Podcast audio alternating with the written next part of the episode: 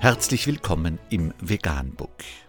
Wir liefern aktuelle Informationen und Beiträge zu den Themen Veganismus, Tier- und Menschenrechte, Klima- und Umweltschutz.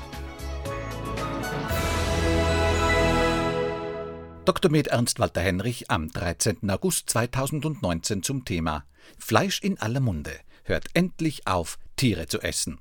Unter www.msl24.de ist nachfolgendes zu lesen. Die Klimakolumne Fleisch in aller Munde hört endlich auf, Tiere zu essen. Aber der Mensch hat schon früher Tiere gegessen, lautet ein beliebtes Argument. Stimmt, er hat aber auch in den Wald gekackt und nackt am Feuer gesessen. Scheinbar ist Veränderung also möglich, und für den Schritt zum fleischfreien Leben gibt es gute Argumente. Fleisch ist derzeit in aller Munde, nicht nur als Nahrungsmittel, sondern auch als Streitthema.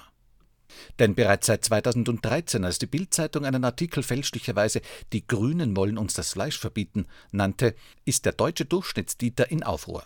Die Propaganda im Sinne der Fleischlobby zeigte Wirkung. Die Lüge sorgte dafür, dass der Veggie Day, der lediglich eine größere Auswahl an vegetarischen Alternativen in Kantinen und Mensen am Donnerstag forderte, damals in den Verruf geriet und sich nur vereinzelt durchsetzte. Doch seit Greta den Klimawandel massentauglich gemacht hat, werden immer mehr Forderungen laut und diese werden zunehmend radikaler.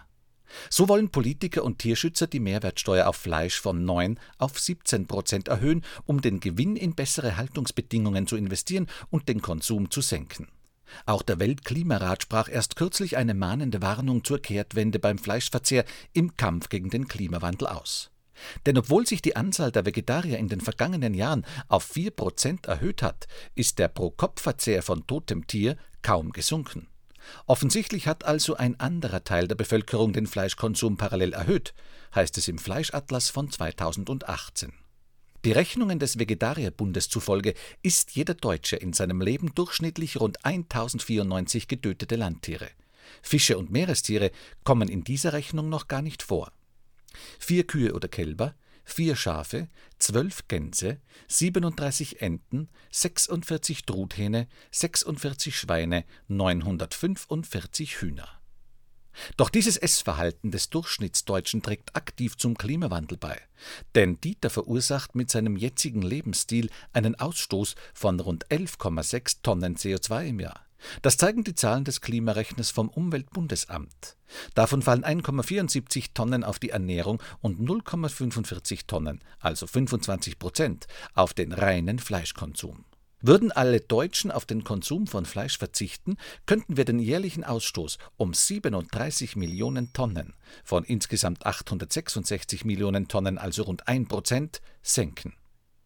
Zudem nimmt die Massentierhaltung eine enorme Fläche in Deutschland ein, die sich beispielsweise auch für den Anbau von Getreide, Obst und Gemüse aus der Biolandwirtschaft nutzen ließe. Damit würden wir doppelt gewinnen und den Klimawandel bremsen, denn wir können die Welt nur vor einer Klimakatastrophe bewahren, indem wir alle einen Beitrag leisten. Und da sollte der Fleischverzicht ein erster Schritt sein. Das Mindeste muss aber sein, dass jeder Mensch seinen Fleischkonsum drastisch reduziert. Sonst trägt er aktiv zum Klimawandel bei, den wir übrigens besser als Klimakrise bezeichnen sollten. Denn dass es mit Babyschritten nicht getan ist, sollte jedem gebildeten Erdenbewohner mittlerweile bewusst sein.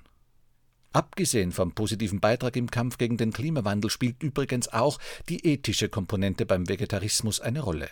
Der Konsum von Fleisch fordert die Tötung eines fühlenden Lebewesens, das panische Qualen bei der Schlachtung erleidet. Und wozu? Um ein Nahrungsmittel auf dem Teller zu haben, das kaum über Mikronährstoffe verfügt und sogar krank machen kann. Wem der Verzicht auf Fleisch trotzdem noch schwerfällt, kann sich beim nächsten Besuch seiner Lieblingsgaststätte einfach ein krankes Schwein vorstellen, das in sein kleines Gehege eingezwängt ist und sich in seinem eigenen Kot wälzt. Na dann, guten Appetit. Vegan, die gesündeste Ernährung und ihre Auswirkungen auf Klima und Umwelt, Tier- und Menschenrechte. Mehr unter www.provegan.info.